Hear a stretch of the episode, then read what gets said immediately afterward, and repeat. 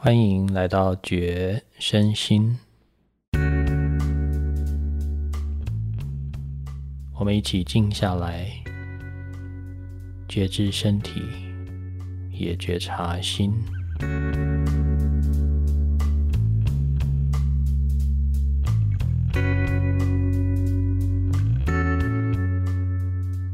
嗨，我是七叶。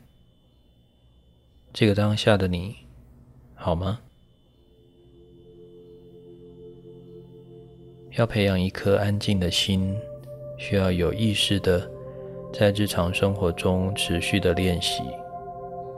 虽然我们要专注的对象是心，也就是意识，但我们仍然需要透过身体来进行。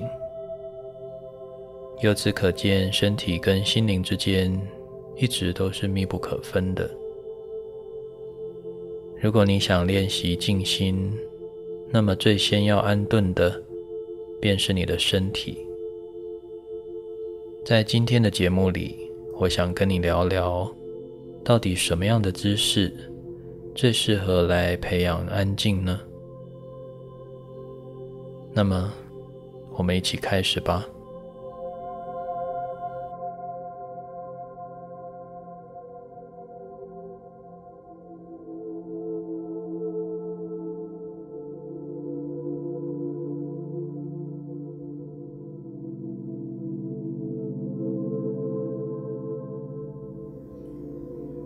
想象你的心像一杯浑浊的水，要让水中的泥沙沉淀下来需要时间，而你的身体就像这个装着水的杯子一样。如果杯子本身不稳定，水中的泥沙就会不断的被带起。在这个比喻中，很多练习安静的人会自然的以为身体必须静止不动。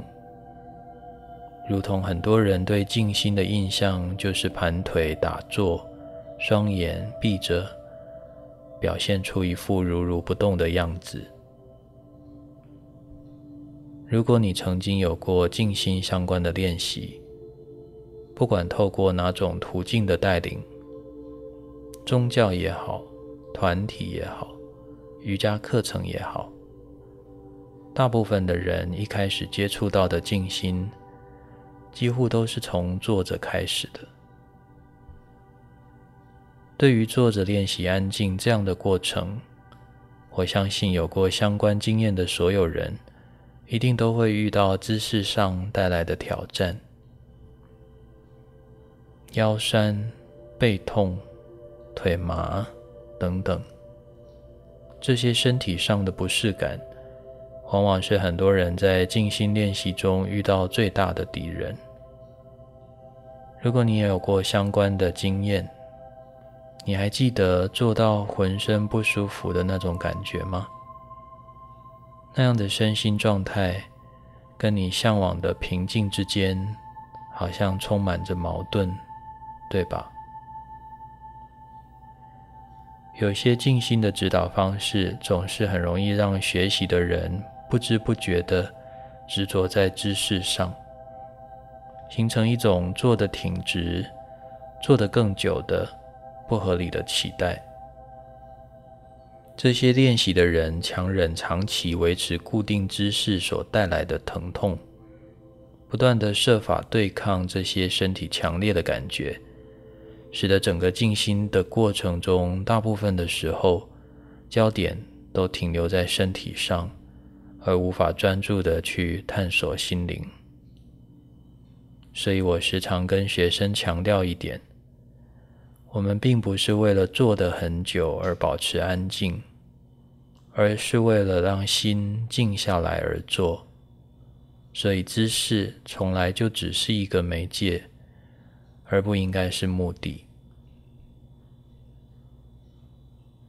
让我们一起回想起刚刚一开始那杯水的比喻。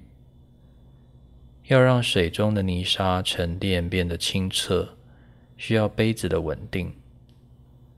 这里的稳定所指的，并不是要让身体外观上看起来完全静止不动，而是要让身体伴随的感觉保持稳定，也就是保持舒适、放松。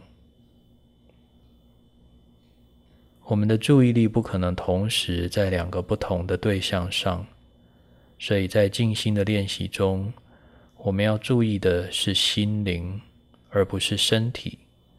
因此，必须让身体退到背景之中，先让身体安静下来，才能够专注的去探索我们的心。当身体对你而言不再是一个干扰的时候，你才能自在的、专注的去探索你的内在，把心中的那些杂质一一的看清楚，看着它们慢慢的沉淀下来。因此，保持一个舒适放松的身体状态，才是练习静心的最佳姿势。可是，如果你对身体有些了解，你就会知道，只要身体在固定的姿势里维持一段时间，就会产生生理上不舒服的感觉。所以，怎么可能一直保持舒服放松呢？并且还会有另外一种可能的情况，也是所有练习静心的人一定会遇到过的。就是当身体保持在舒服放松的状态下，维持了一段时间以后，就很有可能失去意识，也就是睡着。当我们失去意识的时候，我们就没有办法体验到安静了，对吧？所以，到底有哪一个姿势可以持续保持舒服又放松，而且？不会睡着呢？真的有这样完美的姿势存在吗？其实关键在于，你从来就不必维持在固定的姿势上。我认为练习静心最好的姿势，实际上并不应该是一个特定的动作，而是一连串不同姿势的组合。也就是说。静心的过程中，身体是可以变动的。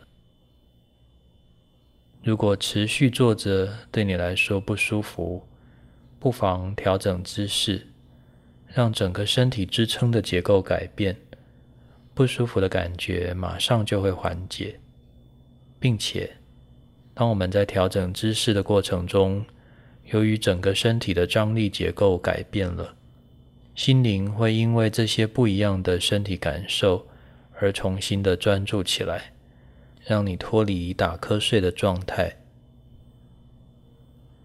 所以，当你在静心的过程中遇到身体不适或是陷入昏沉的时候，其实你可以试着改变一下你的姿势，让身心重新整顿一下，就有机会延续那份得来不易的平静。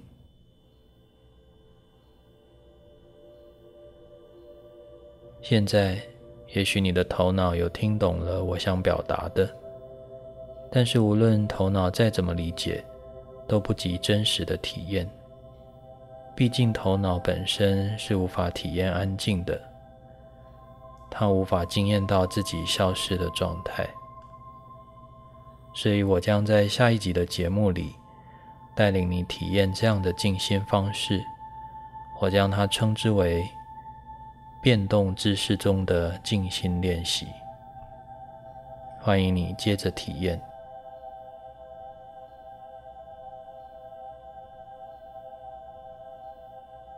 如果你觉得这样的内容对你有帮助，欢迎你订阅这个频道，也欢迎你把感想或需求留言给我。如果你愿意支持我创作更多相关的主题。可以在节目与频道的简介中找到赞助我的资讯。谢谢你的聆听，我是齐野，愿你平安平静。